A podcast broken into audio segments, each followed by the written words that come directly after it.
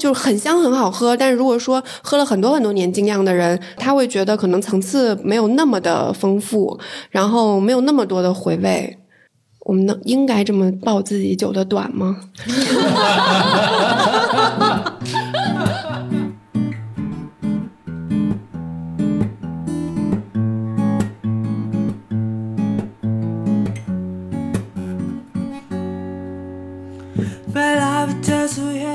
迎来到新的一期 Blow Your Mind。大家好，我是峰哥，我是简丽丽。今天我们有两位嘉宾啊来参加我们的节目啊，嘉宾自我介绍一下吧。我是狗脸 Underdog 精酿的联合创始人樊月娇，我是嗯狗脸精酿的创始人程静。我我简单介绍一下背景啊，就是因为我之前和月娇在因为工作关系，我们俩认识，应该是去年年底，差不多就是这个时候。呃，我们在工作一个项目的过程中，月娇离职了，然后应该他离职之后，后来就去这一年的时间就去做了家庭家庭主妇。我我离职之后，然后选择了。就是回归我最热爱的事业，家庭主妇的那个生活。然后是在这个过程里，我现在可以开始讲我们俩那事儿。就是是在这个过程里，我离职的时候不是还没有疫情呢嘛？然后本来计划还特好，就是去这儿玩玩，去那儿玩玩，然后差不多觉得自己休三个月可以了吧？然后就该上上班了，结果。疫情就来了，就娱乐的时光一下变成了就是宅家的时间，就也是跟着大家一起就在家待着。然后到了四月的时候，我们俩是闺蜜，我跟程静。然后她本来就做酒，然后做了十年了，嗯，但是做的不是啤酒，也不是精酿。可是我们又很喜欢，在五月份的时候，她就找我，就我觉得应该是一是出于关心，说你不能一直在家待着。为了拯救你，这怎么回事呀？其实在家待着挺好的。对对对，我就是，对我当时非常抵触，我觉得我应该就我应该约一个心理医生看一下。当时对，应该用一下简单心理 A P P。那我就说，怎么不能在家待着？我就喜欢当家庭妇女啊，当特别开心。就是，但是他那个时候开始 push 我，然后这个事情又特别有意思。我们两个一起做一个产品出来，完全是自己想法的输出，我觉得很有趣儿。IPA 也是我喜欢的，就这么一来二去就开始做这事儿了。对，那个最开始的时候就是疫情的时候在家，就是春节前后吧，看了一个纪录片儿啊，叫那个一个美国的那个一个就是富翁，就是呃谷底翻盘，大概中文是这样子讲，就是说他去到一个他是一个富翁，然后他五十来岁，他想重新创业，然后到了美国的一个比较贫困的一个州。去了之后呢，他就选择一个创业项目，然后他考察之后就发现这个啤酒精酿啤酒，然后在起这个名字的时候，他当时选择叫 Underdog B B Q，他选择一个啤酒加上这个 B B Q 的结合。然后后来我因为我喜欢一个女歌手，中文叫枪姐，她的一个 MV 里面就是她这这首歌叫 Underdog，然后她那个 MV 拍的非常让我觉得挺挺触动的，也是一个讲在美国的黑人这样子的一个群体，然后她去唱一些歌给他们去加油打劲哦，然后我当时就特别感动。然后我觉得这个名字，就是因为我在中文的名字里面，我特别喜欢哪吒，就是那种嗯向上的精神在里面，然后反抗也好，或者说一种就是自己在在在努力打破的东西。所以我觉得这个 underdog 这个名字，就是当然我觉得哎挺有意思的，有点符合这种精神，对我来讲有点这个呃挺触动的，然后我就把它注册了。这个首先给大家介绍什么叫什么叫精酿啊？大家可能说到这儿，大大家都没听明白，是我们是跟啤酒有关的。对，我，对我我 我回去补上一补上一段说明。嗯，对我我补一下，就是呃，就月娇离职这段时间，就我们又联系他，八月份的时候，月娇就说他做了一个精酿啤酒，然后这个啤酒叫中文名叫。狗脸，狗脸，嗯，英文名叫 Underdog，就是我猜想，可能有一些听众也前一段在那个朋友圈里可能看到过这个品牌，是很有趣的一个，就是它从整个设计到呃口感都是很很特别的一个精酿啤酒。就大家都知道啤酒，嗯嗯，但一般人你喝的这个啤酒，啊咱们就不点名道姓品牌了，就是你在那个比如超市里能买到这个成罐的啤酒，这叫工业化生产的啤酒。它是非常大量的去去生产的啤酒，咱们中国其实啤酒文化不是那么不是那么发达，所以大家喝也就喝了，对吧？但其实呢，这个是一这这种工业化大量生产的啤酒呢，它的口味是非常没有没有特色的啊。我觉得你如果做个比喻的话，就有点像呃，你去快餐店吃个快餐的那种那种水平，就是它也是食物啊，就所以你在超市买的也是啤酒，但它是它是非常非常非常没有味道啊，没有没有没有什么回味，没有灵魂。按简历说，没有灵魂的啤酒。那什么叫有灵魂的啤酒呢？就是自家自己酿的，就叫精酿，是精是精致的精，酿是酿造的酿了。对，就是它它小小规模的生产，但是它在生产工过程中，它的工艺啊，它的材料啊。都能够体现出我这个酿酒人的这个呃一些想法在里面，和我的经验在里面，和我想追求怎么样一种味道，所以这是精酿酿出来的，那就有点像小炒，对吧？可能是你妈妈给你炒的，可能是你的恋人给你炒的，可能是自己炒的，就是这个这个里面是你有灵魂、有思想，它呃每一顿跟下一顿，它或者 A 跟你炒，A A 给你做的跟 B 给你做的都是不一样的啊，所以它有各种各样的千变万化，那这个里面就有很多可以品味和。体现出我自己的呃 taste 的这些东西了，所以这个其实，在啤酒文化特别流行的，比如说欧美这些国家，他们都会经常有，就比如我们家这个餐馆，但是我们这个餐馆后面就是酒厂，但这酒厂可能就几个几个大锅炉跟那儿，可能不叫锅炉了，几个呃不锈钢的大大桶跟这管，就是我们家就生产那么多，而且我们这个酒呢，只有我们就我们这个口味的酒，只有我们家有。对，而且精酿啤酒就还有一个规定，好像说。呃，就是每年的产量不能超过。多少多少多少不不能超过多少吨？你要超过这么多吨的话，你就没有资格叫精酿。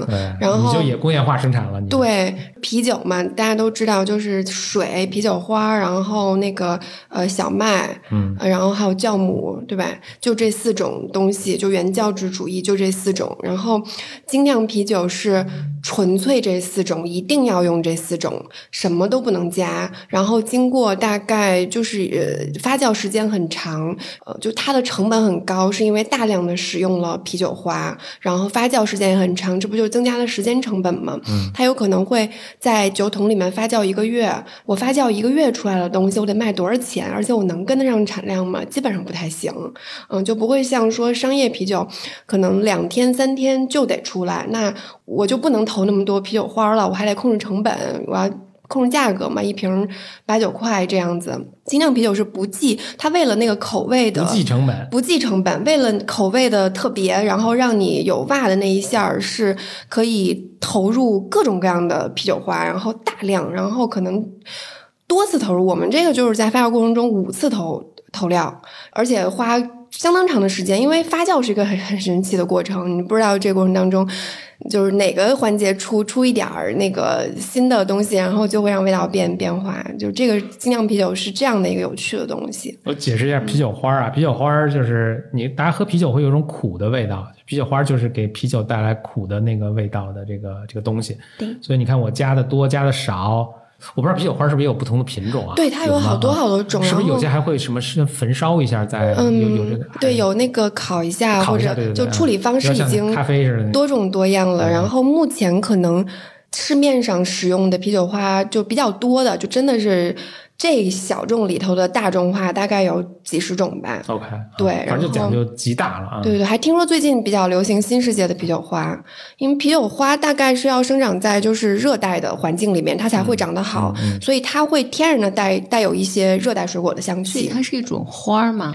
绿色的，绿色。嗯，对。然后，嗯，有的嗯精酿的大师他会用很昂贵的花芯儿，用花芯儿就更少了，去玩不同的口味。嗯，就啤酒花英文叫做 hop，所以你看有些啤酒它会有一个指标叫 hoppiness，啊，这个就是它的啤酒花的这个，它具体在衡量什么我也不知道了，但我听说这个。但但你现在你现在在那个啤酒厂看到的啤酒花，包括有的前店后厂的那个他们会展示啤酒花，是像绿色的小药丸一样，啊就它已经做成加工过的，对，加工过的了，深绿色的。回到你们的故事，所以你们怎么会想到怎么？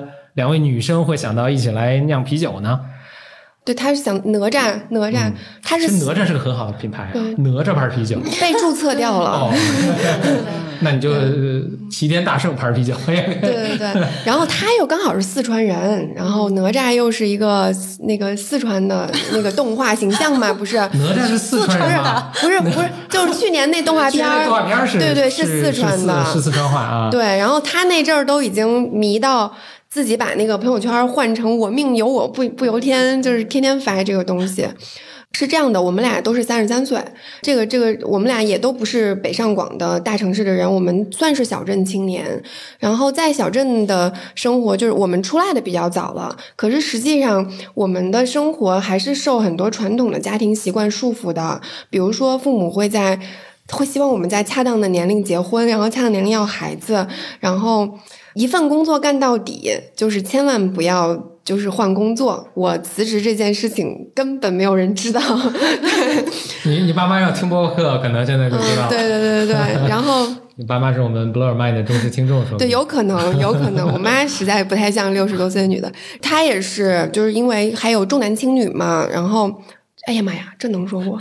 没事，我们后期可以处理掉。可以处理掉，不能说，可以说，可以说，可以说，可以说。就是他为啥会有那种强烈的叛逆心态？就是因为他们家有点重男轻女，但实际上他很强，他是姐姐，对，但是就是家里面无限的宠着弟弟，但是他其实所有的事情都都是他自己扛，成静自己扛，然后他就有强烈的，尤其是过了三十岁之后，这不还没结婚吗？尤其过了三十岁之后，就更加的就觉得啊，你怎么一件事情都没有完成？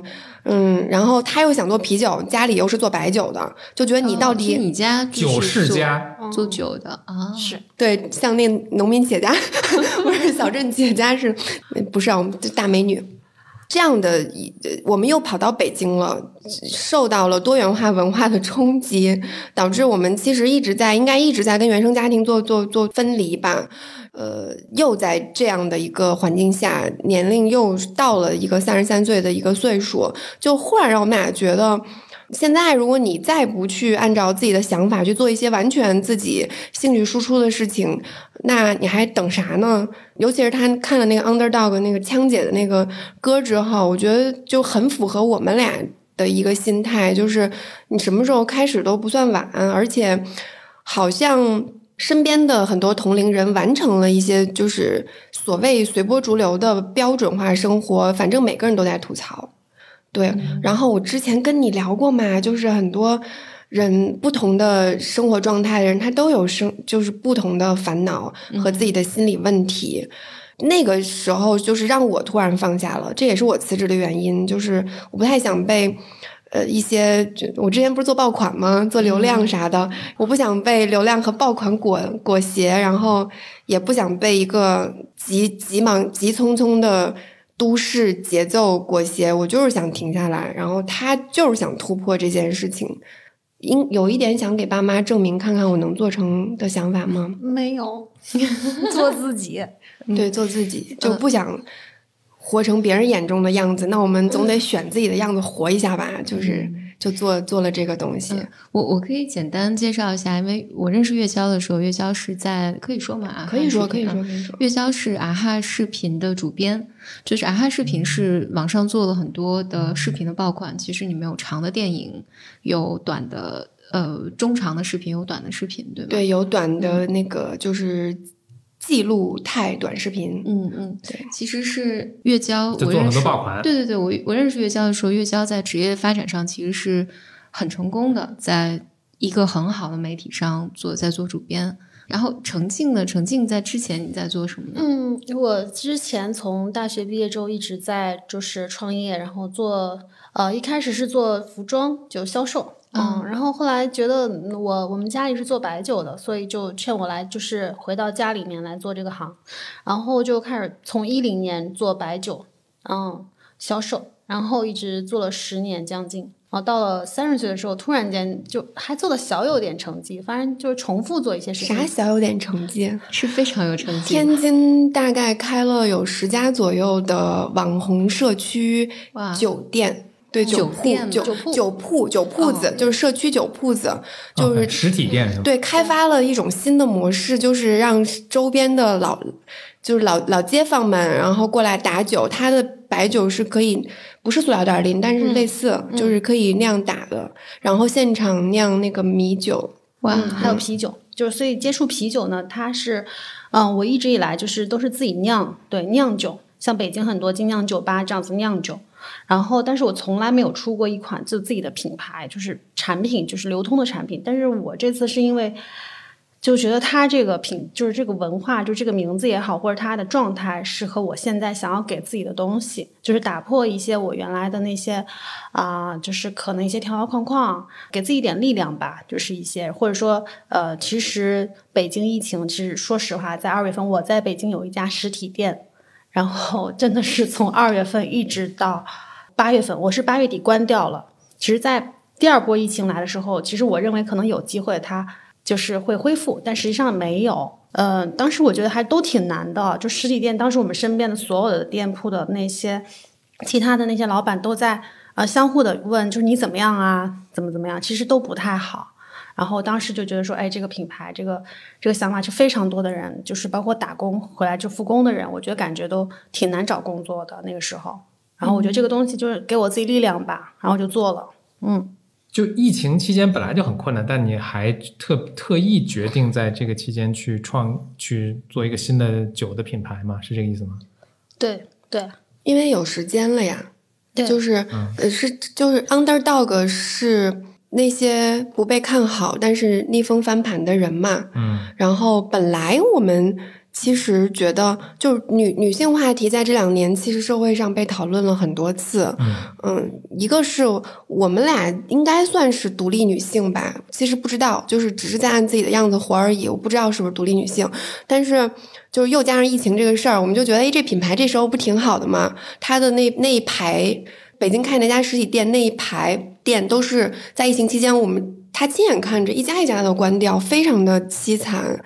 哎，疫情期间大家也不喝酒了吗？难道？呃，喝酒大家不出门呐？还是还是少，特别少。而且封锁，就是因为是底商，下面是底商嘛，然后就是跟小区一样，是一直在封锁，嗯，不让进。就一个，我也有时间了。就是完全闲赋闲在家，每天养花弄草，然后做呃烤面包、写大字儿的。就是身边的朋友，我觉得有这么一个心态啊，就像要了孩子的朋友们一样，就想拉你入坑。然后这些有工作的朋友就也想拉我入坑。我我是这么想的，我从来没跟他交流过这个想法，应该不是。然后就就一直在催促我，就是入坑吧。然后我当时特别矫情，我说那不行，我一周只能工作一天。嗯，然后我们俩就特别佛系的把这个品牌做起来了。嗯，就是顺其自然的去这个设计，然后去选口味，选了尝了一百多种，最后定了两种。但是我们喜欢，我们其实更喜欢另外一个口味。可是它居然是一个国外的品牌，美国的品牌，然后比我们这个小三百毫升的居然要一百多少钱？一百一十二、一百一十四一罐儿。哎，我们觉得怎么那么贵啊？中国人。就是喝个好喝的精酿要付出那么大的代价吗？嗯嗯，我们不配拥有自己的好精酿，然后不配拥有自己的好价格吗？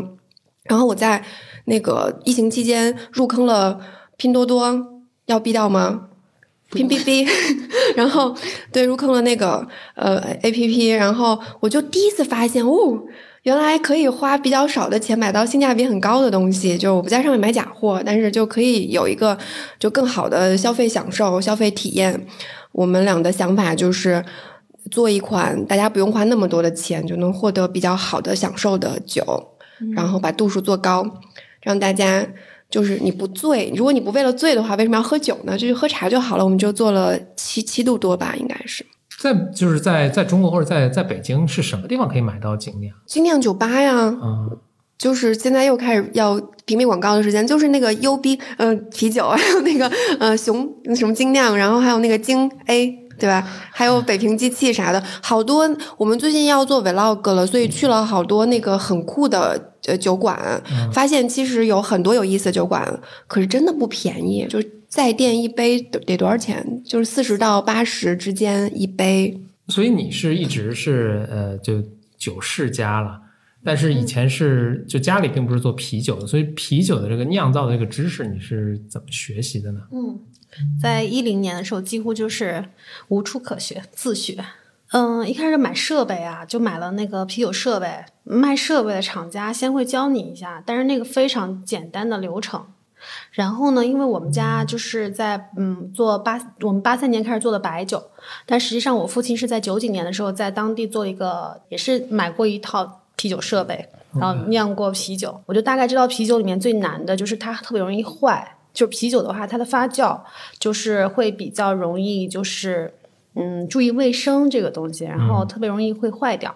所以我当时学习的时候，就是嗯，跟各个老师，当时真的是老师都是谁呀？就是就是那学校里的了，就是找那种发酵学学院的老师去学。那个时候真的是一零一一年的时候，就真的是靠自己来摸索，嗯，就跟做饭一样。当时我就记得，就是跟做饭一样，每次反正做这次做这个味儿，下次做那个味儿，对，就总结吧。所以你十年前就开始学做怎么酿啤酒了？对对。但是就是一直用不上，是是这样吗？因为你一直在卖，家里在做白酒。嗯，就是我们当时是开的那种店铺嘛，也类似于就是精酿啤酒这种，然后但是是外带的，所以它就是它就已经酿过一段时间了，对，嗯，但是以前没有按一个品牌去做，嗯嗯，所以这次这次在家就是就像岳教刚才说的，反正就到了在这个年纪段里面，因为有各种各样的情绪的冲撞，然后决定要做一个自己的品牌。那你为什么会找月娇呢？我我俩是好朋友，但我我猜你有很多好朋友啊，为什么找找他？可能别人都有工作是吗？对，只有我赋闲在家。对，我讲讲我跟精酿的一个渊源吧。我在高中的时候，高中的时候开始的好早啊。对，我高正好高中毕业，我在那四十年前了吧？对对 对。我当时，我当时在在南阳的一个一个小城市了，哎，不小。反正在南阳那个城市，然后呢，我在高中毕业，当时等等上大学的暑假，我就去打工，我就去了一个精酿，就由此学到这个这些各种啤酒的酿造过程啊，或者啤酒不不同类啊。像我看你们做这做的是 IPA 是吗？你们就做了一个 IPA 是吗？还是对？那我们接下来是一款零糖零脂的 IPA。OK，我印象特别深的是，当时我们那个他那个酿酒的那个大师傅叫 Brew Master。最最大的，然后他那个他就管特别严，说你们这个你们都不行，你们都不许碰这个全部的设备，什么都不许，我们可能只能帮他扛麦子，可能就它里面的温度啊，什么你什么时候放多少麦子，全全是他自己控制。这是个加拿大人，我就跟他聊说，哎，你我说你怎么学的？他说我以前是个工程师，然后我也特别爱好这个，但是在那个啤酒文化比较呃有渊源的这些国家，他们有专门学习怎么酿啤酒的，什么应该是这种学校。然后呢，你还可以当学徒啊，什么去去学这个，就是他这个一套工艺还是非常非常复杂的。当时他跟我聊这个啤酒，就好好像后面有个纪录片叫那个拍日本的一个做寿司的那个师傅，大家看过对寿司之神，就是特别讲究嘛，对吧？什么这个我切寿司这个刀的温度要多少，我都得事先控制好的，就类似这样。他那个他跟我讲这些啤酒，基本上也是这个意思。然后就是我放多少酒啤酒花啊，什么温度啊，什么都特别特别讲究。哎，我其实带你去过，对对对，啊，就是后来又过了几十年之后，我 我也对，就为了追跟着媳妇儿跟媳妇儿故地重游，我们又去去了他那个那个啤酒馆还在吗？对，我们去去也九年前了吧？嗯，也得九年前，对，我们居然还在，对对对。然后他他就是酿了有大概十来种啤酒，嗯，我当时这个全盛时期，我能够就是蒙着眼睛喝，我能喝出哪种是哪种。嗯厉害厉害厉害厉害！哎，现在你们还喝喝啤酒吗？爱喝吗？不太，岁数大了嘛，就不太喝酒了。就 我这回我这回做这个东西的时候，因为我们身边有一些就是爱喝酒的女朋友，我们其实没有说，但是实际上我们俩其实这酒是在 for 女性。啊，我们有在 for 女性，因为第一款你尝了，就是打开之后香气很浓，嗯，这个其实是让女性更有好感的。我们其实可以做更多刁钻的口味，就是现在很流行的那个小众圈子里面的酸皮呀，然后还有什么波特呀，乱七八糟的，就是但是没选，就是选了一款香气贼浓、苦味稍微收敛一点的，就是希望让更多女孩喜欢。女孩儿，他们老给女孩做果味的酒，嗯，然后什么，就是加点果果汁儿的酒。我们俩就不屑，对我就不是不是不屑，做一个不是不屑，而是说，就是女性也分很多种嘛。就是为啥一个女孩非要通过一个不正宗的精酿啤酒，他们还管那个叫精酿啤酒？为啥要通过一个不正宗的精酿啤酒而去认识精酿啤酒，然后喝到真正专业的精酿啤酒，都说哎这啥？不对劲儿啊，跟我之前喝的不一样啊，因为你们之前喝的就不是这那个专业的精酿啤酒嘛，所以我们俩就希望说把这个口味弄得女孩子更更能接受一些，然后可能不喝精酿的人更能接受一些，然后但是我们要做专业的东西，然后让他们通过专业的精酿啤酒喜欢上精酿，了解精酿。玉玉香，你之前在做这件事之前，你对酒有了解吗？有了解，我之前做美食杂志的，你不知道，我就我做了三年那个美食杂志，然后就所以你爱喝酒？对，但是我酒精过敏，我喝一口都红，就是各种非常矛盾。这个啊，对，特别奇怪。他们他也很爱喝酒，程静特别爱喝酒。你看这高兴的，你我能理解，因为你们家世家嘛，所以你肯定。我酒量也不好，就是就是喝一口也脸红的那种，但是爱喝。喝酒就是放松嘛。他从小成长环境就是白酒厂，对啊，妈妈上班就带着。哇，我都无法想象，我觉得这好有趣。从小学习做生意。那你酿酒，你们比如说在北京是有专门酿酒的厂房或者什么吗？没有，我们这款酒是在国内选了一个就是工厂代工厂来帮我们做。这个代工厂也是像嗯，就北京非常多，就是。它最多的时候，在全国百分之七十的精酿品牌都是在他那儿做的，它的设备都是德国的，纯德国设备，所以它的出品很稳定，所以我选择在他们家做。哎，那这样的话呢，就是说，比如说有一百多种口味，然后你们选出这种，说我要来做它，嗯。哦，那你怎么去控？你是给他那些参数哦，就怎么确保你做的跟他们家就他接待接别的工活儿是味道不一样的？就是有为我们专门调整这个配方，因为好像有科学研究。表明说女性的那个味蕾会更加敏感一些。我们俩确实也也也比较敏感。他喝酒喝太多，他为了酒这件事情，就是去全世界各地去尝酒、尝啤酒，然后从世界各地带回来各种各样的酒的小瓶子、小罐子。他们家特别多。我是因为我真的是因为做那个美食杂志，然后我才接触酒的，然后也是喝了比较多，所以我们俩对这件事情其实是有审。美的，我们又觉得这个事儿，我们不能纯以自己的审美为主，然后又以稍微研究了一下那些做的好的饮品，他们到底为啥被那么多人喜欢？就是首先你这个风味要特别的强烈，让人一下就能记住。其实说实话，它就很香很好喝，但是如果说喝了很多很多年精酿的人去喝的话，他会觉得可能层次没有那么的丰富，然后没有那么多的回味。我们能应该这么报自己酒的短吗？但是所有的产品脱离了价格来谈，我觉得都没有意义。我们这一罐二十五零售价就几乎不赚钱。你想同样的品质，然后人家卖六七十，嗯，对我们也没有资格当搅屎棍儿，但是就是希望能当一个小锤子，把这个墙稍微敲敲出一条缝。嗯，我们就先以不为赚钱的一个心态来做这个事儿，就是让更多人能喝到好的精酿。嗯，哎，我我我想回来问问程静，就是你刚才有讲到就是哪吒嘛，哪吒对你影响特别大，能讲讲哪吒为什么对你影响大吗？因为我从小啊就是挺叛逆的，嗯，我在我们家是排老二，然后人家都说老二吧，就是家中间，上面有姐姐，我下面有个弟弟。从小那是你家里有三个孩子才算家中间，如果只有两个的话，这不就是落顶了吗？对，家中间。然后，嗯，然后我妈从小跟我说，啊，要尊重姐姐，跟姐姐吵架时候要尊重姐姐，就是对我就忍忍着。然后跟弟弟的时候，就是俩打架的时候，你得让着他。嗯，就是从小就忍着。然后我从小很乖，然后就从小都是班长这样子，一直当班长，班长一直到大学。突然觉得就。我就其实也有不乖的一面儿，我就特别想反抗，但是我也不知道做啥，所以就老做那种，就我爸妈卖白酒嘛，我就去搞啤酒了嘛。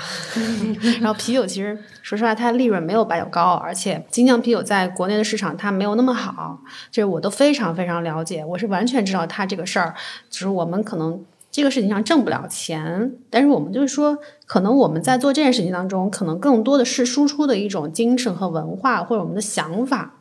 就是我，我享受是这个面儿。那哪吒呢？哪吒就你，就是我，我我自己，啊，特别想把那种不要去随波逐流，不要去就是非得要标准化的那种生活方式。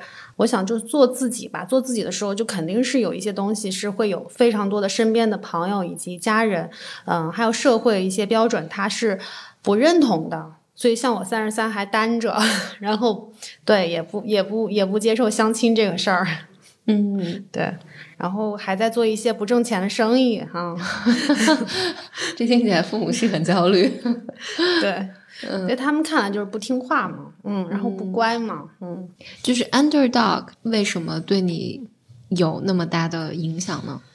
嗯，其实我我觉得我到北京没几年，然后我感觉就是，其实身边有非常多的就是合作伙伴，都是小年轻，就是九九九五年之后九五后，然后他们都是北漂，然后最近疫情期间他们都离开了北京，其实都离开北京去了别的城市工作，然后我感觉到都是因为这个呃压力有点大，那其实谁又不是北漂，我也是。所以我感觉，而且还是大龄北漂，对，还是大龄，二十八岁来北京的，啊，对，嗯，二十九、三十，嗯，三十来北京的，然后感觉就是，其实都是北漂，都是在这里，就是想 往上的，对，就是打拼一下，所以我觉得都有机会吧，然后一种力量吧，就是一种鼓励，这个这个名字就是一种鼓励。嗯，因为其实，在我们身边有个朋友之前跟我们讲，就是他是做编剧的，然后在编剧里面，他写剧本的时候，其实一上来的时候都会有一个 underdog 的角色在里面，一上来不被看好，但是到后期的时候，他是会翻盘的，嗯，然后黑马，对对对对，反转担当，反转的，嗯，你是以前在天津，然后来到北京的，对对对，那怎么会为什么想来北京呢？不是我来北京是因为我读书那阵儿就是特别，我我来北京是因为我其实从高中的时候每年暑期我都会来北京，我特别喜欢北京，然后我特别喜欢就北京的秋天，四季分明。这跟天津的秋天不会有太大区别吧？同一纬度的，是吗？也也许有巨大区别，我不知道啊。但，我每年暑期来北京，但是没有每年暑假去天津。嗯，OK，OK，因为我小时候就是暑假的时候，哎，这再再暑假好没有热啊，再再往前说这个事儿，就是再往前，到时候小学我妈每次就说你考试考到前三名，我就带你去北京。然后有一年呢，我每年都是前三名，我等她有时间带我到北京。可是呢，有一年她带着我弟来了，嗯，然后就，天，我掉眼泪了。对啊，然后我就自己来了呀，报了个旅行社，自己来了。哇，对，那时候你多大？你说你你你小的时候，初初初一的时候，因为小学嘛，他就说带我来，然后没时间做生意，家里我每年都是前，就班里都是一定是不考第一考第二那种，然后带我来，然后完事儿又带我弟来，我就伤心死了。初一自己报了个旅行社，你家里不知道你自己来的。没有报报旅行社嘛，就是这个花钱就能解决的事儿，就就去呗，你就嗯，然后我就自己来，然后每年后来高中的时候能自己出行了，十四岁之后啊，就是高一的时候就每年暑期都会来北京上新东方，我我也来北京上过新东方 啊，对，然后就特别喜欢北京胡同啊什么之类的，然后北京的秋天也挺好的，所以我觉得北京还挺大气的。哎，像精酿这种这种文化，是不是在比如在上海是会更流行啊？上海的精酿 bar 就是生存环境就是会好一点，生意也好做。嗯，对，是的。有没有想去去上海？我是上大学在上海上的四年，没有爱上那个。对你没有，你居然放弃上海来北京？呃，就觉得北京好。北京哪儿好呢？我真好奇。我觉得北京包容性挺好的，挺直接的，因为我是四川人，四川人性格也很直接，就是。啊，我就觉得说话做事儿不太喜欢拐弯抹角的，嗯，所以我觉得还挺值的。那所以你你从成都然后到上海上大学，然后毕业之后你就去了天津吗？嗯，对。哦，三十岁决定来的北京。对，是的。嗯，你会长期在这待下去吗？嗯，不一定哦。我最近还挺想去深圳的。嗯，深深圳是个好地方。我觉得就是人生就是体验嘛，所以就是生活的城市也有可能是一种就是患者生活，对我来讲是这样子。嗯，嗯方便问吗？就是那你现在和家里的关系大概是一个什么样？比如说你做这件事情，他们有什么反应吗？嗯，他们都不知道啊，因为其实，在最低，我我在十年前十几年前，一零年的时候。对，十年前，十年前做啤酒的时候，我去买设备的时候，啊，从北京开车到河南的时候，我就一千公里，然后我爸妈打了，我爸爸打了十个电话，快跟我说你不要做这件事情，嗯，啤酒非常不好酿，嗯，搞不好就坏了。不如白酒就是坏不了。嗯，就打十个电话，然后最后跟他说：“我说我不去了，回去了。”然后他就是非常反对的。那其实他的初衷是为我好，但是总归我我我就一直都是自己在给自己做选择，从来父母也没有管过。嗯，就是真的真的能干预到我。嗯，所以其实你创业的这个，这是你自己的创业，其实跟家里并没有太多的关系。包括你以前在开那个实体店啊，什么也都是自己在创业，是吧？对，是的。嗯，你最开始是怎么开始？怎么说？怎么怎么开始的呢？就是你最初的资金的投入啊，或者想法呀，是怎么怎么想到？嗯，最开始的时候我是卖服装，然后那个时候服装还挺好，挺好做生意。然后我家里呢，就是特别希望我来做酒，然后就老给我寄酒，寄过来酒我就卖给身边的朋友，卖完了他们又给我寄。哎，那我打个岔，比如你不是兄弟姊妹三个吗？对对对。他们是，就你爸妈是希望你们全都来做酒吗？还是专门针对你？没有，都希望我们都做酒。嗯，那那你现在姐姐和弟弟也在做？在在在。哦，嗯，那那他们在做白酒还是在做在白酒？都在啊，所以他们比你听话。嗯，对对，在父母看来就是很孝顺，嗯，孝顺。家里，我对我插插一个，就是这个没有任何心理学依据啊，但是，嗯，一般说老二排行是有关，对对对，当然心理学里面也有一个。呃，有一个心理学家专门做过，就是孩子排行的一个阿德勒是吗？阿德勒，对对对，排行的一个心理特征什么，但我具体忘了。而且那是西方的不一样。Anyway，就是说家里的老二总是必须要和老大不一样，就是他才能够被父母看到。就是如果老二和老大，就他特别认同老大，特别一一样的话，就是就天然的他们就会有这样的想法。对对对，嗯，因为他要获得父母的那个关注，所以老二需要和老大不一样。嗯，当然这里面就没有那个性别的，就没有插入性别这个因素了。嗯，我觉得今天录完节目，程静就应该就可可以在简单心理约各种各样的课，然后，然后我我我在家里是老二，只是我是就是我后面就没有了，所以我就是也是最后一个。嗯，而且我我就我从小特别有意识要跟我姐不一样。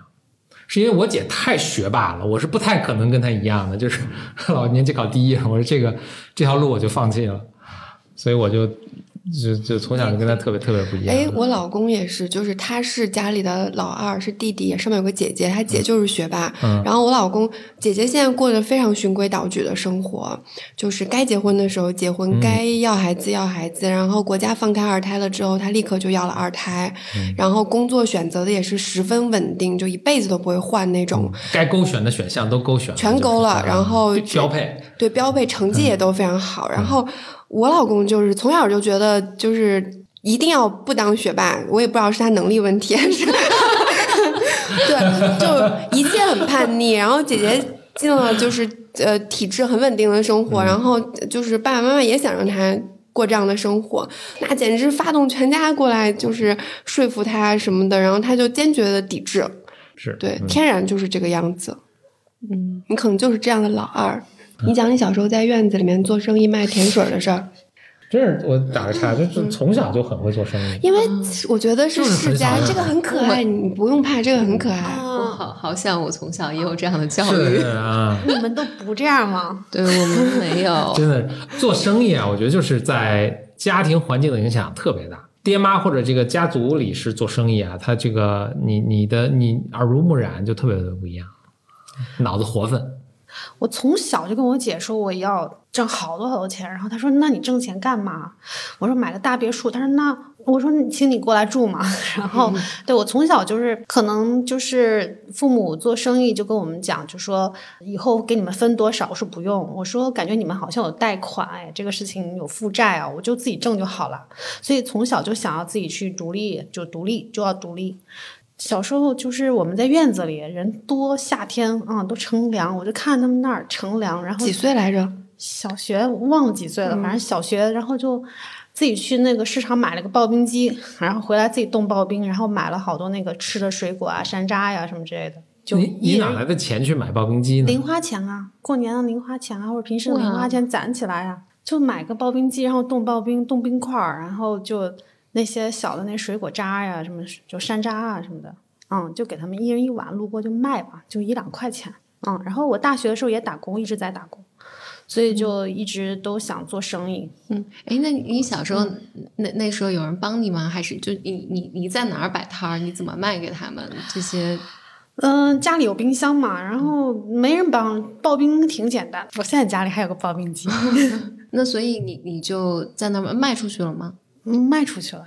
一直生意都挺好，卖可好了，卖可好了。就别的小朋友都在院子里玩，然后沉浸在院子里做买卖。真的是有做买卖的天赋，真的是做买卖还能学会这个，超级可爱。现在小学好小学生好像有市集上不是有交换吗？也有啊，对。哎，我那个不一样，这个很不一样。因为我我记得我上小学还是初中还是高中，我忘了，我们也有这种就是这种组织的这种老师组织，那不行，组织你上街去。我记得我们卖花儿，什么进花，就是做了个作业。对，那那个就是个做的作业，就是你你没有真的想说我要。我要去为这个社会提供什么价值？投钱进去，我还得把这个钱赚回来，还翻几倍什么的，这个是完全不一样。嗯嗯，就是喜欢自己想要的东西，觉得好东西，然后给别人，然后对，然后觉得这种幸福感挺强的。嗯，这这个真的是你，你像你，你当时多大？就是七八岁可能。差不多吧。对这个，你想，首先这个投入对这小孩也是一可能一大笔钱呢。一个报名机我不知道几百块钱。没有，小小小，就反正反正北京的可能那么贵。反反正是一，可能对他说是平常攒的，可能就挺一笔巨款。他有这个勇气说，我就投入进去，并且我有这个，我我有这个这个信心，就是我这个钱还能赚回来，我还能现金流，我还能一直对吧？这个。什么？这个是非常厉害，非常厉害。他还知道把什么水果和刨冰搭配在一起，我觉得超厉害。当时跟我说，你怎么去吆喝呢？怎么卖呢？说为什么我这好呢？我我从小话就多，能搭讪，脸皮厚，嗯，就适合做生意，太厉害了嗯！你你你让我想到就是 Tim Draper，就是他是，当然他亿万富翁了，然后他也是，就他的家族就是一直好像他们应该是他们家族。在最早一代开辟的就是硅谷现在的这种所谓的投资的这个文化，就是这套模式吧。所以他父亲什么爷爷什么都很成功，一代一代到他到他这儿。然后他就讲一个故事，说因为他也是几个孩子嘛，然后他爸哦，对他爸来给我们讲的这个故事，就是说 Tim Draper，呃，就从小就想怎么赚钱，他每天都在想怎么赚钱。然后他讲一个 话说说有一次他们好像是划船到一个。呃，湖心儿，然后就是这个船翻了还是什么的，就大人都忙着救孩子，然后 Tim Tim 是屁股兜里装了一块钱嘛，十块钱，就他整个人都往下沉，但但把这个钱掏出来，高高的举在上面，就人人可以没有钱不能掉下去。然后他爸想说，这小孩长大能赚钱。对对对，我跟你讲一个，巴菲特有一个类似的故事，叫股神巴菲特。巴菲特就平常小孩那些小孩当时。美国小孩嘛，爱玩都是玩那些什么棒球卡片啊，什么攒各种卡片啊，什么。巴菲特是打工赚了钱，然后当时你想那是几十年代，就这还是纸币呢。他把每张纸币擦纸币啊擦洗干净，然后用熨斗烫平，然后收藏在自己有一个大就是一个大的这个画册里面，就是烫平收藏的，专门干。从小，然后他没事好像就把这些纸币拿出来把玩欣赏，然后擦干净烫平，就是。这个是对他莫大的一个享受。对，就是对对钱很尊重。对对对，钱很对钱很 尊重，欣赏钱的价值。哎，可是我们俩做这件事情，实际上却跟这个刚讲的这这这件事情不太一样。就是我们俩能把这个事儿做起来，实际上是我们俩一直在宽慰对方说，不挣钱、不为挣钱的事情好快乐。就我们一直非常非常笃定，不是我们拿出来 PR 的一件事儿，就是想说我们这么多年工作了也十几年了，一直都在为挣钱这件事情奔波，然后能不能现在就是纯不为挣钱的一件事？看看，因为听说不为挣钱去干一件事情很快乐，不不不，听说很快乐，我从没有体验过不为挣钱去干一件事情有多快乐，然后就干了这个事儿之后。就发现确实高兴，快乐了。对对对对怎讲呢？这快乐来自于你就不会呃，你不会想着那个结果，就你不会老被那个结果压在头上，然后像一把剑一样悬在头顶，然后就会想着把这个乐趣放大。那我在玩儿的时候，也是刚开始的第一批货找的全是我们的朋友，乐评人郭晓涵，然后他把他的一首诗给我们了，就大概是说。这个世界不能更爱我们多一点，但是我们还可以再喝一杯好喝的啤酒，是很准确的。第一口什么？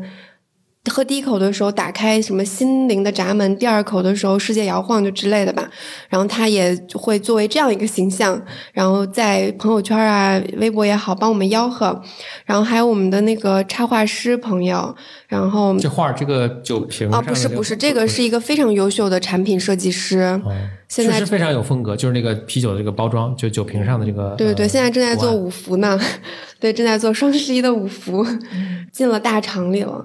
嗯，还有我们的摄影师朋友，就是这我们选的这四个朋友也是在过着非常酷不一样的生活。摄影师朋友，大也天津人一个大哥，然后大概是美食摄影圈里面就是最优秀的之一。然后他也没有循规蹈矩，就是四十多岁，然后自己在北京的郊区有一个三层的，租了一个三层的楼，一层二层做工作室，然后三层做那个。房呃自己的卧室，然后同时他是摄影师，但同时又是一个很好很好的厨师，做出来的那个菜是米其林那种出品的。我们认识那么多年，他也没有机会请我吃一次，所以我只能说做出来像米其林的。对对对，然后拍的像米其林，对对对，像米其林的。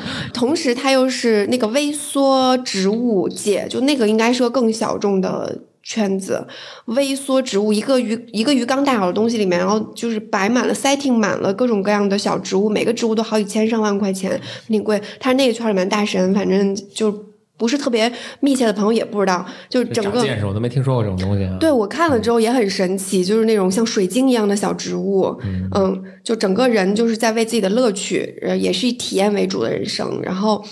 郭晓涵也是呀，freelancer，然后在胡同里面住，然后身边的朋友把把，据他所说是身边的朋友把他的孩子带大的，就是这么一个呃中年人。然后另外的那位朋友也是插画师，然后又是一个乐队的主唱，然后也是在 freelancer，嗯，反正大家看起来都是三十三十以上的人，然后也都没有在那样活，但是每个人都活得蛮轻松，蛮有乐趣的。这个是我们。品牌的一个形象是一个定位，我们找的也是这样的人，我们做的也是这样的事儿，好有趣啊！嗯，体验为主，嗯，对。但是最近潇洒姐跟我们说，你们也不能就是说这个，我们努力往一个什么什么方向，一二三摆挺好的。然后，但是我就跟她说，但是不行也没关系。潇洒姐说，你们得把那个这句话给给我删掉，不能不行也没关系。就也也不是说现在行，就是一定得现在行。就是你今天没行，今年没行，明年没行，但是你得往那个目标奋斗。嗯，你说肖大姐，潇洒姐就王潇，对对对对。这个酒做到现在，你们大概上市是有两两个月，嗯，对吧？差不多，两个月左右。对，你们的感觉就是，比如超出你们预期，然后或者有。对，就是嗯，这个预期是我其实没想到，呃，那么多人喜欢。其实我的预期蛮低的，因为我们这款 IPA 的话，其实 IP 喜欢 IPA 的人不多。但是我们当时也是有有考虑说让它更大众化一些，就是它的苦度很低。嗯，所以后来非常多的女孩子反馈特别好。嗯，然后就是，所以我们现在第二款我们也会就是。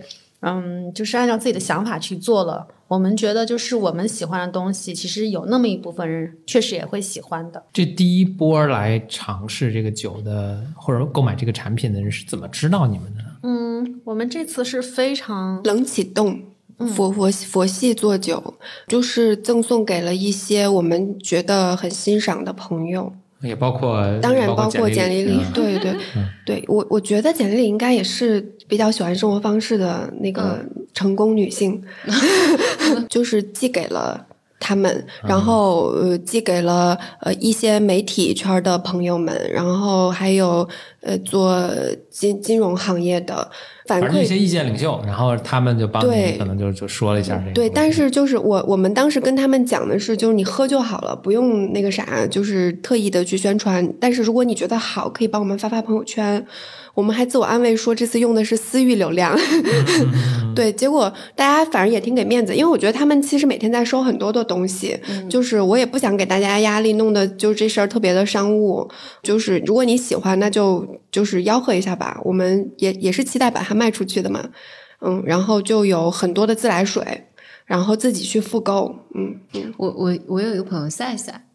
呃，在哦，sorry，我忘了他，爪赛赛也是我的，就是第一波这款酒的代言人，对吧？对对对，也是代言。他跟刚才我讲那三位一样，我就说怎么少一个？我就在等你说他 没了。对，赛赛是个很酷的女孩，对对。然后她，你朋友都很酷啊。对她，她九零后，我们俩是在新事项工作的期间，然后认识的。我当时就觉得她挺有意思，在各种圈里都是意见领袖，非常喜欢说话。对对对，所有的 OS 都要说出来。对我特别喜欢看她的微博和对对对对对和微信朋友圈。她是喝了这个之后就很喜欢，因为我刚刚我我我当时跟她说，我你喜欢的话，你再加入这个事儿。我们也没啥钱，反正就是 卖出去多少瓶，到时候给大家就是一些意思性的小奖励这样子。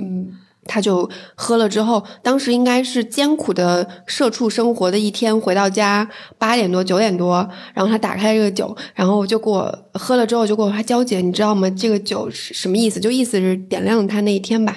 他很喜欢，然后就立刻买了送给他的朋友们，然后他就决定加入这个事儿。嗯，因为我记得赛赛，就我想简单加一个关于赛赛的背景，人物很多，你得再 逐一介绍一下嘛。赛赛就是他在新事项的时候就全网爆火的那个佛系，佛系，佛系就是他，他创造的这个概念，对对对，他他的灵感嘛，他做出的这个概念。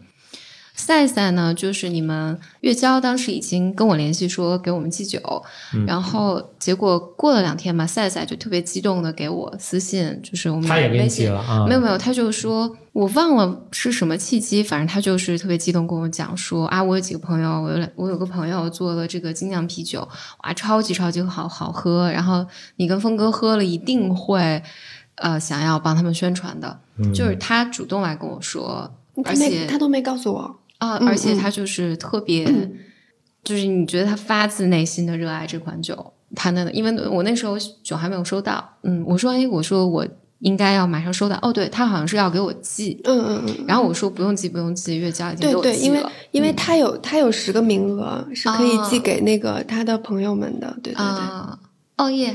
挤入了赛赛的十个之一，对对对对对，说明你是他很喜欢的那个 list 里面的。他今天知道了好多小秘密，他居然还帮我去跟那个，嗯，他是真的喜欢，他喜欢的。对对，嗯，那个对我印象特别深刻。确实是，就是咱们在听这个的朋友，呃，如果你平常就只喝的都是工业化生产这种酒的话，就是非常推荐尝。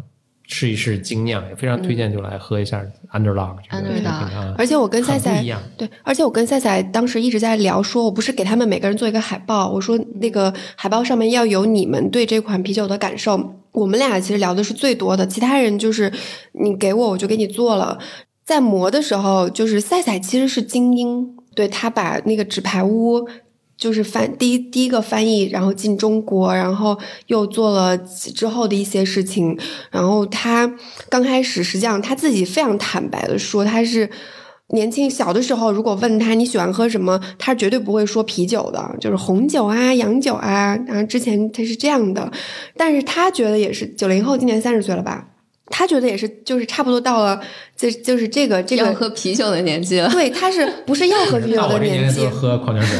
对，就就他不是要喝啤酒的年纪，而是说。他发现，只有在喝啤酒的时候，你是可以做自己的，因为好像喝红酒和喝洋酒的时候，你需要把自己装进一个框子里，嗯你要把自己塞进去，塞到某种规则里，塞塞到一些就是分类，然后你要懂这些东西。但好像只有喝啤酒的时候，可以是让你晃晃荡荡的看着他最爱的音乐节目啊，当时啊，我今天晚上又要又可以喝你的啤酒，看我的那个月下了，好开心，就是这样的状态。不是说让你要在什么年龄喝什么酒，只是啤酒可以让你喝了之后做自己。好有趣，因为我自己是，其实我几乎是不喝酒的，嗯，从小到大都不太喝酒，然后但是。你刚才说的就让我非常想 再尝一尝，我不是再尝一尝，是我说的让我非常想，就是以后多多喝啤酒。当时就是你们给寄了两瓶嘛，然后你都我喝了嘛，我和同事还想给简历介绍一下，说这个精酿是怎么回事呢？嗯，IPA 是什么？我两瓶其实叙述是这样的，嗯，呃，峰哥自己喝了一瓶，然后剩一瓶是在我那儿放的，就就平时上班嘛，我就没有没有喝它。然后有一天是我们一个好朋友来，他特别符合喝啤酒的气质。那那那是种什么气质？就特别符合 喝啤酒的气质。哦，yes，yes，哦，yeah，什么，yeah，呃，特别酷，挺酷的啊，她很酷，很酷，一个很酷、很能干的一个姑娘。人在上海，然后那天来办公，而且就坐在这儿。然后我就我说，哎，我说我这有瓶精酿，要不要喝？然后她就很开心的。其实我们是开会的本来，然后她很开心的边边喝酒把会开了。然后事后她发了一个朋友圈。啊，还有这种事？你们哎，你们干的这些好事全都不告诉我。嗯，对我本来当时还想，如果杯子的话，就我要倒一口喝。但他就我们在聊天的时候，他就很开心的开开，然后灌了。对，尤其而且我们这酒吧度数它还不低，就有的啤酒它是做三四度啥的，就是社交型 IPA。我们。自称是社交型 IP，结果把这个度数做挺高，就是大家高高兴兴就把自己灌高了。一瓶酒高，对，怪不得他那天，我记得那天就是他回去之后，到晚上十二点还在给我发微信，嗨。对，特别嗨，特别嗨。他在那天的微信就是充分的表达了他对点亮了，点亮了今天，对对对，也是点亮了。他可能没有意识到那是酒的问题，对，好快乐。他是特别充分的表达了他对我们俩的喜爱。我的应该是就是你们俩非常值得喜欢而已。安德道的原因，对 对对，应该是火上浇油。哎呦，火上浇油，哎，这个词好像用的不太合适。对，所以所以所以你们这个酒就是如果你。喜欢一个人就跟他一起喝 Underdog，然后他就会很喜欢你。对对对对对。那你们这每一波酿的是数量有限是吧？所以这个，比如这次这个 IPA 卖完了就完了。嗯，我们是持续产吗？当然当然，这个是持续的。对。呃，因为我们俩选那个，我们的成本其实可能更高一些。就我们选的那家，嗯，酒生产的厂家，就是因为它的品质稳定，然后能够持续的输出。嗯，然后我们不希望让这个酒断货，但可能需要呃卖完了一阵儿，就是需要等一下，可能因为它每次每次这个罐子就这么大，所以它只能出对对对对对，要等一下。而且其实我们也考虑到，就是哎，简历你是不是健身？你健身的吗？我我就是昨天开始健身啊，昨天开始健身，时 不时的，就是嗯，对对对，所以就不太好意思说我自己健身。我我们也希望说让大家喝酒不要有那么多的负担，但酒是就是你在适当的时候，你真的不是说自律的话就不能喝。我觉得自律是好好的管理你的时间，这个又是王潇昨天跟我们说的了。就我们很认同，自律是好好的管理你的时间，然后在恰当的时候做恰当的事情，然后在这个做恰当事情的时候选择对的东西，然后所以我们也考虑到这这一点，嗯，我们就花了比较长的时间去寻找零糖零脂的，但是又好喝的 IPA，基本找到了，我们下一款就会做这个 IPA 是吗？对，还是 IPA。介绍一下吧，就你简历不知道。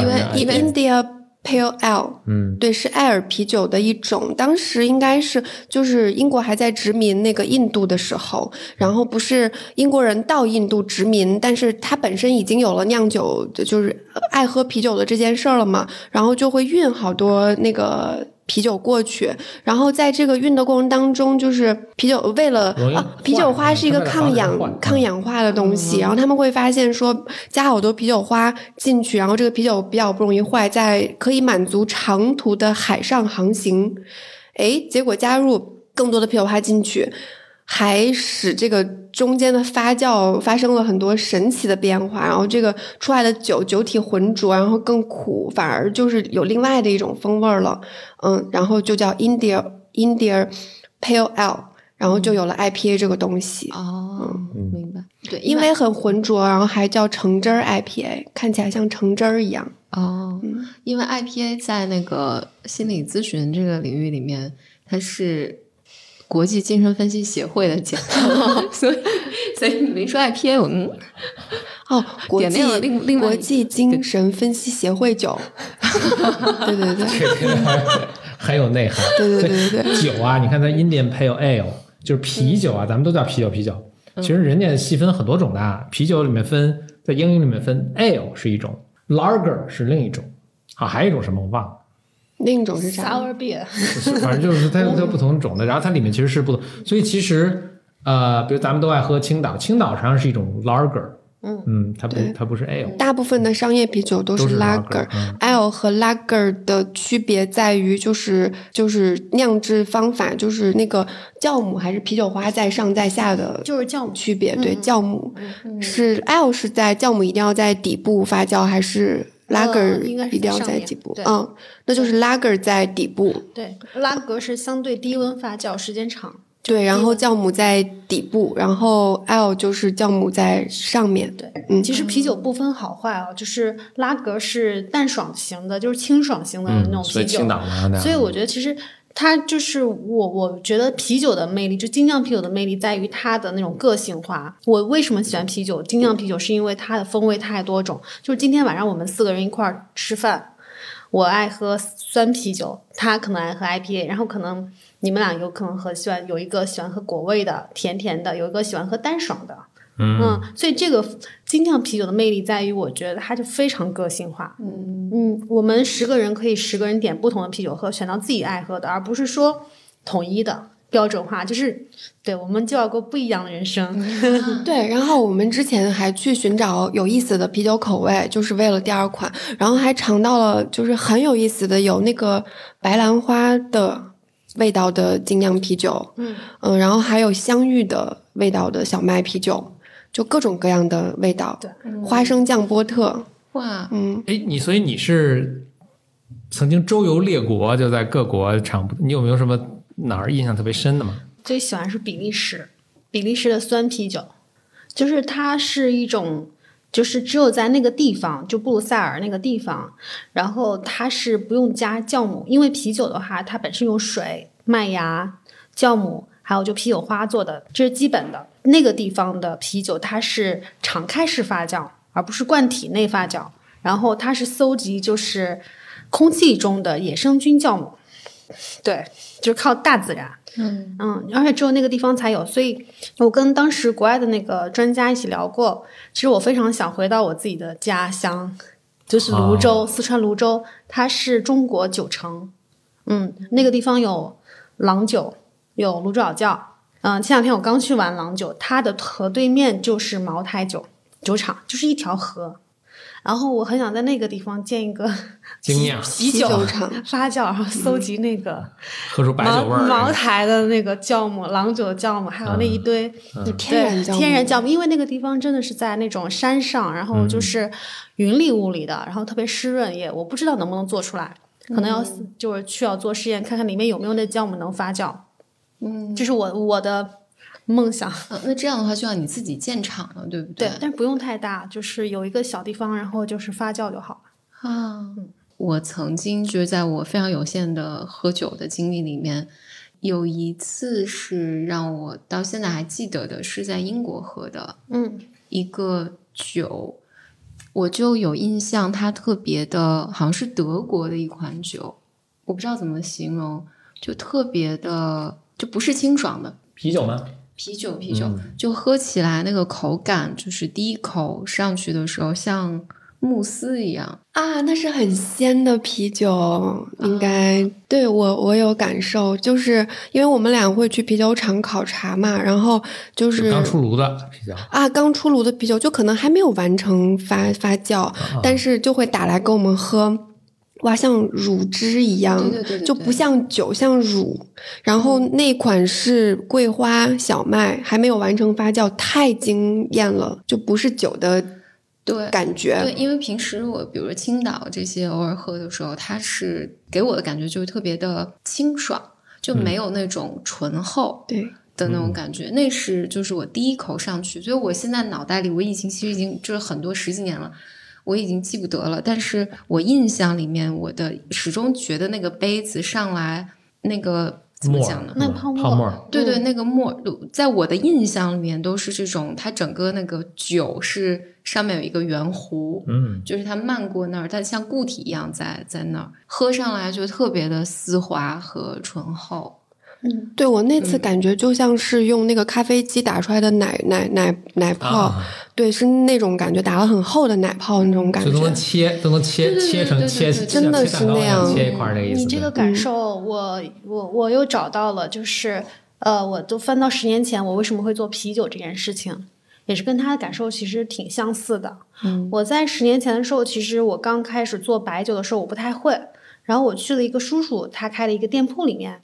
我当时我们去了好多个人，都不好意思说让别人打一杯那个啤酒，他自己酿的啤酒给我们喝。然后他们都是去看白酒，然后我就看到那边有啤酒，然后我就很主动说说你能不能给我尝一下？然后他给我打打出来第一杯就是沫儿，嗯，就这样子满满的一杯就是那个沫儿。嗯，然后我从来不会喝酒，也不太喜欢喝酒，那个时候真的很讨厌喝酒。嗯，然后我就喝那杯沫儿，我觉得哇，这是酒吗？这是酒吗？然后我就说，那再打一杯给我喝。然后我又喝了一杯，就是那种感觉，就刚刚你说的你忘不掉。嗯，然后其实那个时候我是隔了一年转年的时候的夏天，我就觉得我好想念那个味道，嗯，就那个木耳的味道，太想了。所以后来我才会去做啤酒，啊，是这么一个原因，就是因为那一口。那口木耳，可能我和你的不同就是你没有在，对，但我始终就是我我，但我能觉得那是我如果在酒的这个维度里面，那就是一个分界线。自此之后，我就是喝的所有的啤酒都不如它，我再也没有找到过就是同样口味的，就哪一个，当然我机会很少，但我非常偶尔的喝的时候，就在外面点。嗯，是没有点到过的。嗯，其实那个，嗯，再多说一句，就是当时我做啤酒的时候，就是做酿酒的时候，我当时遇到非常多的形形色色的顾客。我记得特别有意思的一个顾客，就是他年龄大概五六十岁了，然后他的胃不好。嗯，每次到我店里来的时候，他说：“你不要给我酒，你就给我打沫就好。”就每次一大杯，我要给他接满满的一杯沫。然后他说：“这个是养胃的，他因为因为里面有那个活性的酵母啊，嗯，然后这个东西是养胃的。”然后他每天就来喝一杯沫儿，喝了大概我觉得好像一年吧，至少有一年。他胃好了。然后他就跟我说：“他说我胃好了，这是我真真真实的就是这个案例。”然后 当然还有一些还有一些会接这个沫儿去洗头发之类的，就是一些长头发的一些姐姐就说那个头对头。哎，那你这沫儿怎么卖呢？你按体积当然，当然我们这种良心商家肯定是送给他了。嗯，我忘了，反正就是大概就是肯定就是不会坑他嘛，就是你你再来一杯嘛，就大不了再送一杯嘛，就这样。对，所以我们的客户都在天津，就是非常多的居民非常喜欢我们店铺。哎，所以你你的店铺是互联网的语言就 to C 端的对吗？就是对对，纯 to C。而且他的店可有意思了，里面的服务人员都是那个大妈。我第一次去他的店，实际上是没没有就他。他没去的，就是等于说我没有跟老板一起去，结果微服私访去的，对，微服私访。结果那些大妈们就热情到宾至如归啊，就是欢迎回家那种感觉。就一进去说，哎，要不要天津话啊？然后要不要尝尝这个？嗯，然后完了再尝尝这个，就是你还没买呢，就全尝饱了，就让你全尝一遍，然后你买不买再说那种感觉。就大家都不好意思不买了，而且他卖超便宜，就跟我们这个思路是一样，我们也不卖贵。嗯，你是当时怎么会有灵感去开这种店的呢？嗯，就是对我爸老给我送酒，我家里老给我送酒，然后我就老卖给朋友，每次都让朋友去家里，就特别不方便，家里老去家里，然后后来总有那么十个之外的嘛，对吧？然后，然后所以就觉得还不如再开个店吧，去那个定点提货吧。所以慢慢的开店之后，就会发现，啊，它变成了一个就是我需要认真思考的事情。然后白酒的话，它是一般冬天会喝嘛，到夏天的时候就，嗯，想喝白酒的人很少。然后我就发现，夏天的时候大家都喝啤酒。那我后来我想到那个沫儿，嗯，然后所以我就去买了设备。然后自己酿酒，这个啤酒的酿造工艺跟白酒应该是非常非常不一样，是吧？嗯，非常不一样。所以这些也是，那你就在这个店铺里面酿，嗯嗯，所以你开了十家，就是那每一家都有，就是自己酿自己酿的。对对对。那这样你要培养人来酿。对，嗯，这还挺大的一个工程啊。对啊，就实实业实业老板。对，嗯，就是很辛苦。嗯，我我想象，而且就是你你你请这些呃，大妈可能也不太懂怎么 酿酒，给酿坏了怎么办？没有，意思我们酿酒都是男的师傅。哦，因为还是一个辛苦的苦力活，就是还是蛮体力体力。你要自己进麦子啊？对对对，麦子要自己粉碎。哎，那个酵母是不是有很大的讲究？就不能随便用什么样的酵母都行？嗯，不能。每一种啤酒其实它有对应的特定的酵母，对。然后你要采购特定的。你要试，就是你要想酵母是带来风味的。嗯嗯。对，所以就是酵母是一个啤酒灵魂，也是。嗯，因为我记得我当时在那打工的时候，他的酵母是直接从加拿大进口的。嗯，就他必须买那种，对他必须从加拿大进口这个酵母才能酿出这个味儿。是你现在天津的这些店还在吗？在。嗯，那所以社区的人就是没事儿就过来打酒是吗？就是我的那些店几乎都会离近菜市场和社区，所以就是成为了他们就生活的用酒。嗯。就是平时买菜，买完菜就会去买一点酒，然后回家。所以现在他们是处于一个就自己自动运营的一个自动驾驶的一个状态，你也不用太管了。对，十年了。嗯，而且我我去到那个地方，我我就觉得很幸福。天津开店的成本没有北京那么高嘛，他可能他的店就会开在一个那次是啥，就是一个熟食店旁边。我觉得天津老百姓好幸福，就花很少的钱买点熟食，然后旁边就是有各种各样的新鲜的酒的店，拿个塑料袋就能拎回家，然后有新鲜酿的啤酒，他们是允许前店后厂的，北京好像现在不行。对，然后就特别幸福，而且又很便宜，几十块钱不到五十块钱搞定这一切。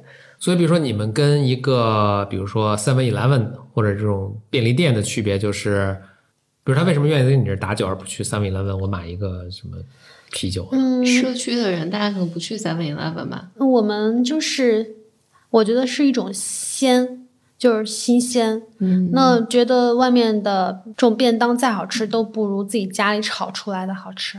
嗯，对。昨天我自己点了个外卖，然后我自己又炒了个菜。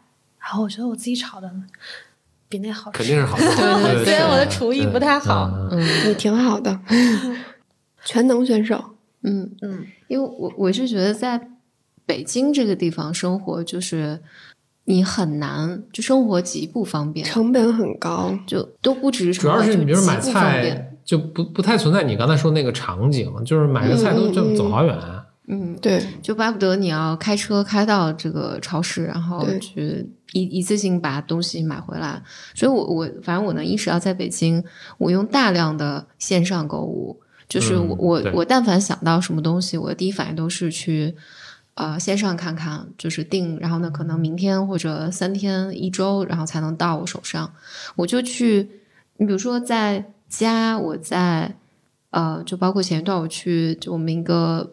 朋友那儿在西安，他的那个生活方式我觉得特别好。我因为我住在他那儿，然后我们俩一起下楼，下楼就有花店的老板，呃，就哎今天送你个花啊，我的东 西帮你放这儿啊，什么你的水果店，就是大家你去大家都会跟你打招呼，在北京就没有。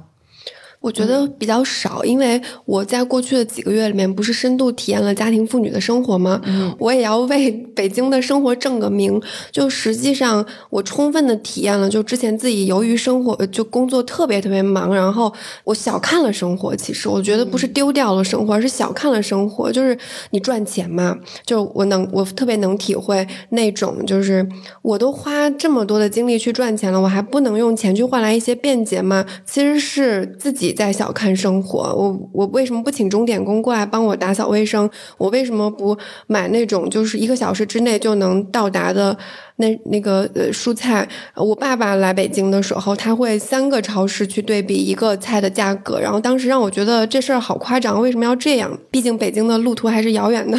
然后当我自己有了时间的时候，然后我们家楼下有几家菜店，然后可能在一点五公里之外有一个大的超市。你深入到那个环境里面，有了时间，然后你会发现，原来我之前花的那个钱买回来的东西，并不如你你你真正就是去花稍微一点点时间，然后反而花的钱会更少，买来东西好。然后我也跟我们家楼下的那些卖东西的人变成了熟人，对对对，然后他们也就会，哎，这种关系好好好好新鲜。本来邻居和邻居之间都不知道谁是谁，结果你楼下的花店的老板也好，然后健身房的老板也好，然后小卖部的老板也好，全认识你了。你一进去，他就知道你要啥，然后就给你，你也有时间去经营你跟他们的关系。这个经营都不是那种很功利的，就是哈拉两句，然后你也会关心他们家养的那条狗今天有没有就是出来，没出来的话，它到底是怎么回事儿。我忽然就变成了一个。我会关心我们社区里的各种事儿，就是垃圾桶没弄好，我就想象到了自己以后退休的时候，然后就我就觉得不是年龄的问题，就是你有没有时间去关心那些事儿。时间是，对对对，有闲。对我就会像可能我们那个院子里的大妈一样，去顺手帮大家把那个门关好，或者垃圾桶归置没归置好，我就会跟社区反映。对我就朝阳区的那种，对，然后你就会发现这种生活其实是挺有乐趣的。我会收拾屋子了嘛？然后因为疫情，你就只能在家做饭。我都没想到，我三十五连续三十五天，我做的每一天的饭都是不一样的。我跟我老公就各长了十斤和七斤吧。然后那一个是发掘了自己生活中的可能性，另外一个就是可能你小看生活了之前，然后那个充实感可能能比你从。你以为你从职业中或者其他的一些方面，块钱可能要对，就这个东西可能会真正的支撑到你的精神和生活。这个是我获得的一些一个莫大的一个体会。我觉得，我我能感受到，就是我我在我老家。在我老家，因为今天月娇来见面就问我说：“我是不是有个小院儿？”其实我爸妈家就在老家有那个小院儿。我都羡慕死了！我本来想说：“哎，你们俩周末的时候宴客吗？我可以去做饭。”但是让我去，欢迎来我家做饭。想做饭的话，那太可以了。然后就是我们那个老家，他他们就是在郊区，呃，其实是大片的农田，等于是村村子，它盖了就是这种。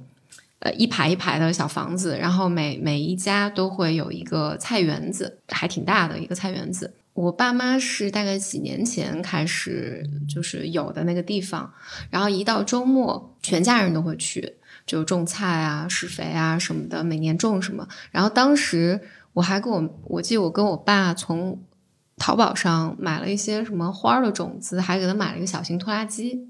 就至今，我这次回家，他们还讨论说那个小拖拉机没有他们后来的一个什么好用。就是我的什么叔叔婶婶啊、姑姑啊什么的，陆续他们都会去。就是在那儿的时候，我就觉得邻里的关系是完全不一样的，是特别特别令人幸福的，因为各家各户是开门嘛。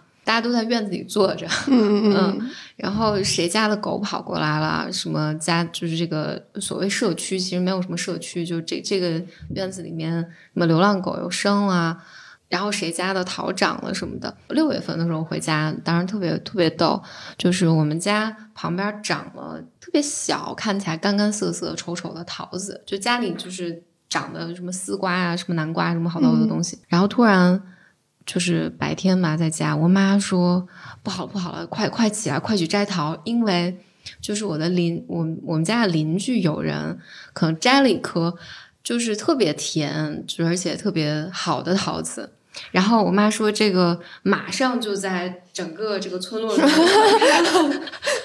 再不摘就没了，对对，大大家就要过来抢了。我妈说你再不采，马上一个都抢不到咱们自家的桃。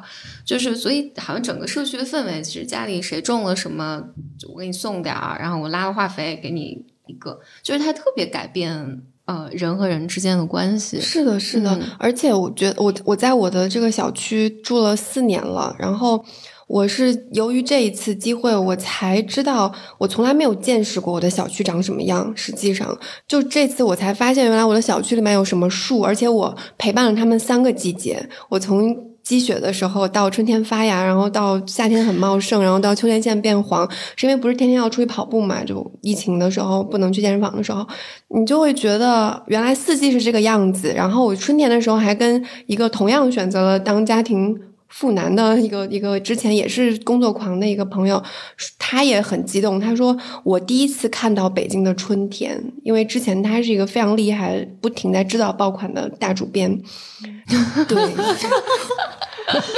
他说：“他说，因为之前这个东西也是他的使命，就是我们俩常常会交流，就彼此安慰在工作中的一些伤痛。我们都觉得这这个东西是我的使命。”但是从来没想过，原来我因为这些东西错过了。其实，因为我没见识过那些东西，然后原来见识了之后，发现他们如此的美好。嗯嗯，特别棒，我觉得就是也是因为做啤酒，就别人说哦，对，为什么做啤酒？因为我之前不是记者嘛，就是，哎，所谓的文化人也不是，我没有文化。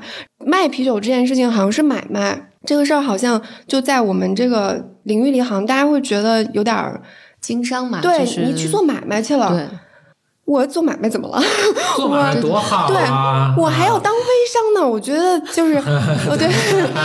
自从我 想明白我要做一个自己的选择，然后就是。要结束一一个工作的生涯，我当时的想法也就身边有很多同样的人，他说觉得我疯了，就怎么还能给自己放假呢？这个大好年华，我就觉得我还要工作几十年呢，我给自己放哪怕一年假又怎样？但我没想过自己会休一年，大胆的去设想了一下，就没想到越歇越想歇，着迷一样的喜欢，就是然后又去做了这件事情。我觉得听起来不是特别大的事情，但是讲实话，从我的内内心历程来说。他可能就是我之前一直在开玩笑说，好想做微商呀！看那些人在家发发货，就 微商很厉害，对，很厉害，很厉害，什么人都能做的。我现在就是微商呀，我们就是在微信上有个店啊，然后就做了这件事情。然后那就我去做家庭妇女又怎样呢？就是就很开开心呢。我把家庭妇女也干好了，我觉得也是一项本事，又体会到了很多不一样的大自然，闻到了很多不一样的空气，然后。好多事情，买面包喜欢吃那个德国的碱圈，那就是一个表面上的喜欢，就有时间去干了很多知知其然并且知其所以然的事情。我就自己去大概尝试了四次才把碱圈做成功，然后我也知道了一个面包的发酵到底是怎么回事儿，然后莫名其妙我觉得很多事情都是相通的，然后就又联系到生活中其他的道理。哎呀，真是也是想太多的一个人，对，也是有时间让我想太多。我觉得这一切都很有意思。嗯，哎，现在这个啤酒做这个 Underdog 这个品牌，啤酒品牌是你们主要的事业吗？呃，目前是我主要的事业，对，是他主要的事业，但是我生命中非常重要的事情，但我还上个班儿，就不做家庭主妇了。对，就是因为其实是这样，就我不是说不做家庭主妇了，就是。因为我碰到了一件比较喜欢的事情，我觉得跟酒一样，就是你你不不不出来把它做一做试一试的话，我觉得会后悔。如果说我在阶段没碰到这件事情，我可能会继续在家做家庭主妇。所以你最近刚刚恢复工作？刚刚复工，对，没太久，才三周。嗯。然后上班的前一天晚上，大家都哭了一场，就觉得啊，我怎么要上班了？我就特别能理解那种第二天突然要上学了，疫情可以就是回幼儿园了，爸妈觉得啊好开心啊，孩子在家大哭一场的那种感觉。嗯，哎，我有一个问题，嗯嗯，你说你几乎不喝酒，所以你的人生中不需要那种就是有一点儿被酒精然后整的有点就是摇摇晃晃，然后失去理智的那种微醺的状态吗？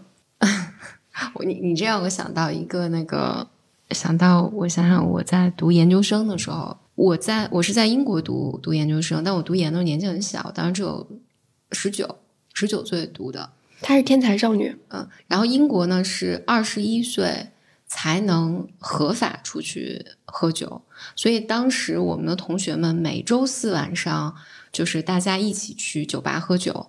只有我进不去，嗯，然后有，然后有一天呢，就是我就两个同学就说，反你又很可怜嘛，就是大家就说可以带 可以带呃，就简历里去，但是如果跟简历里去，就只能去老年人去的酒吧，就是慢摇吧，其实就是咖啡厅，但我就就很扫大家的兴嘛，然后有两个朋友就。跟我回我的宿舍，然后我们四个人吧玩那个什么转酒瓶子，就是真心话大冒大冒险嘛。然后他就问我说：“我那时候真的是个特别乖的小孩儿。”然后他就问我说：“你最近一次什么跳舞什么时候？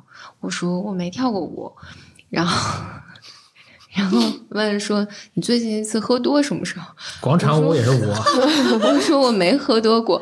然后我就记得问了我几个问题，就是我们几个人，然后大家就感叹说：“天哪，就是从来没有见一个人过这么无趣的人生。”就是，但那几个都是呃西方呃西方的欧洲人，嗯，就大家觉得不可思议，就不知道你是怎么长这么大的。嗯，这个是对我印象特别深。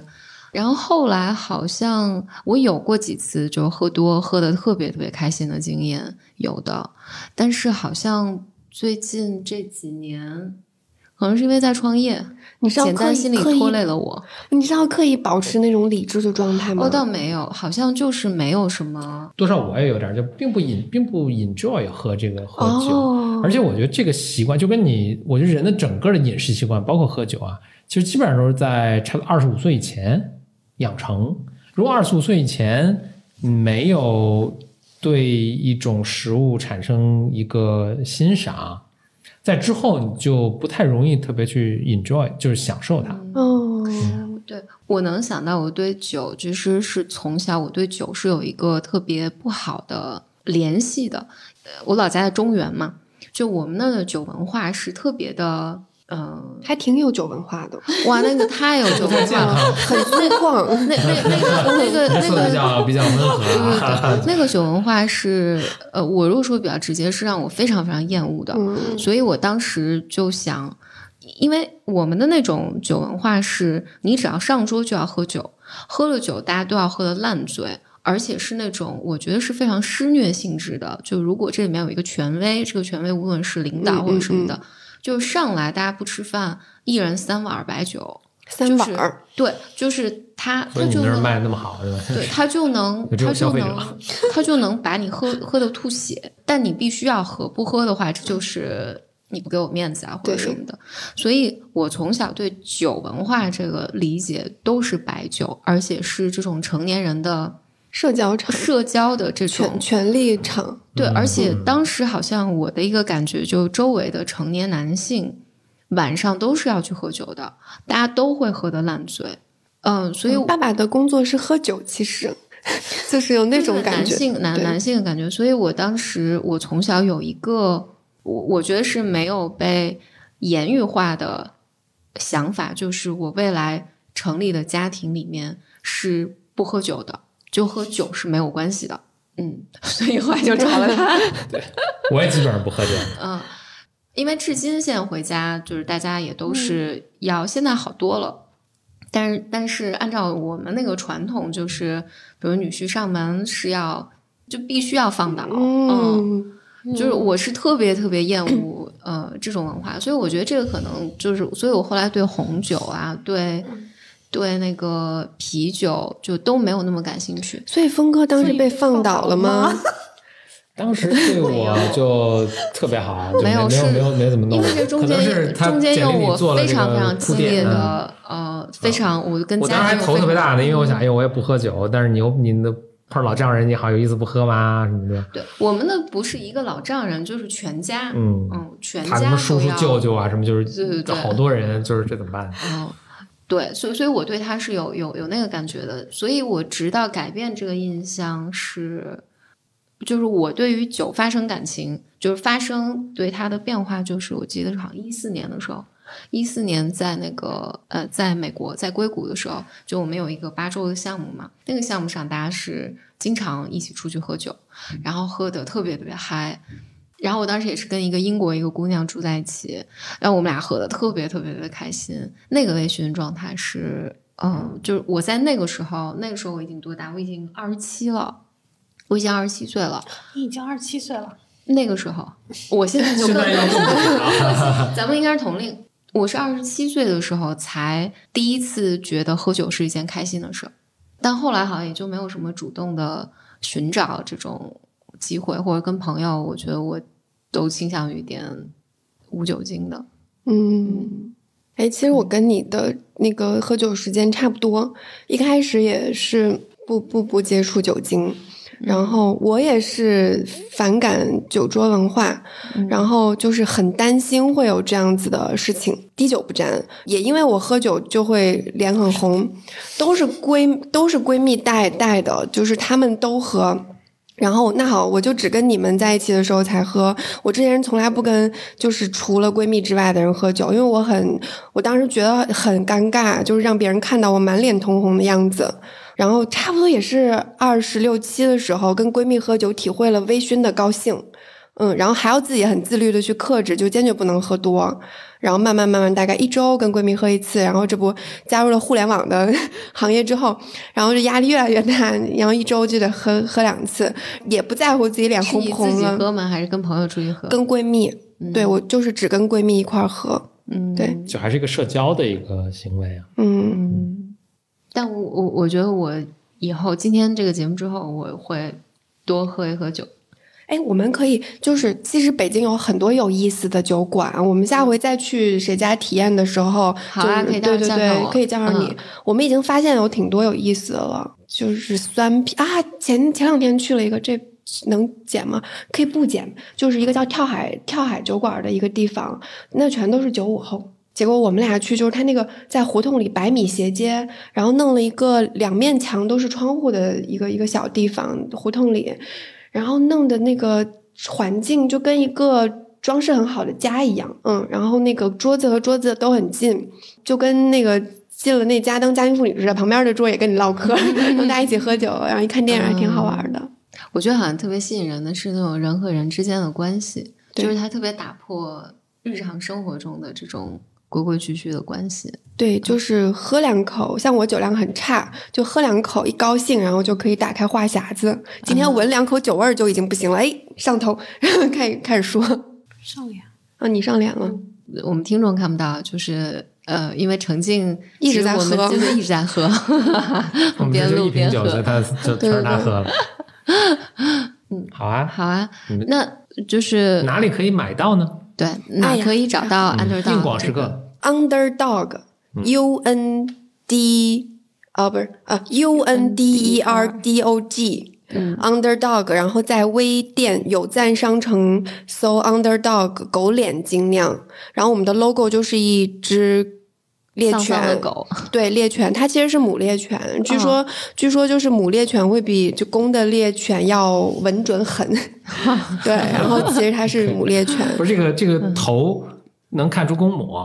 没看不出，但是就这样一只。但是它是母猎犬，对对对。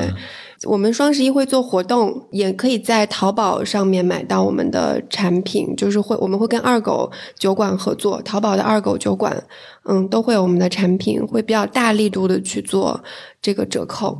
嗯，现在其实价格也不贵，就是二十五块钱，对，不贵不贵。嗯，对，是是五百毫升的大罐装，基本上像我这种酒量的女生，就一罐就已经很高兴了，嗯，就可以。洗洗睡了，很舒服。好的，明天晚上，明天晚上一罐 Underdog。你们还有吗？没有的话，我我们给你寄。没有了，两罐。对对对对对给我我们自己买自己买，我们可以到。我们真的不客气哦。对，我们自己买，我们自己买。简单来说是去哪儿最最直接？呃，在微信微信里面，微信对有赞有赞商城，就微微信的那个商城叫有赞商城，在里面搜我们的微店叫 Underdog 狗脸精酿，有这个小程序。我们分三种规格，就是十二罐一箱的，然后六罐一箱的和两罐填装，但两罐填装就要大家要承担一点点邮费，然后另外的两种规格就我们包邮。嗯，明白了。好，嗯。好，今天那就谢谢两位做客我们 Blur Mind。嗯，谢谢月娇和程程静程静，谢谢月娇和程静啊，哪吒哪吒，对，谢谢峰哥和李李。嗯，行，那我们下次再见面的时候，可能就是在北京哪个酒吧？对，在哪个酒吧？嗯嗯，行，那我们就下期的节目再见。嗯，拜拜，拜拜拜。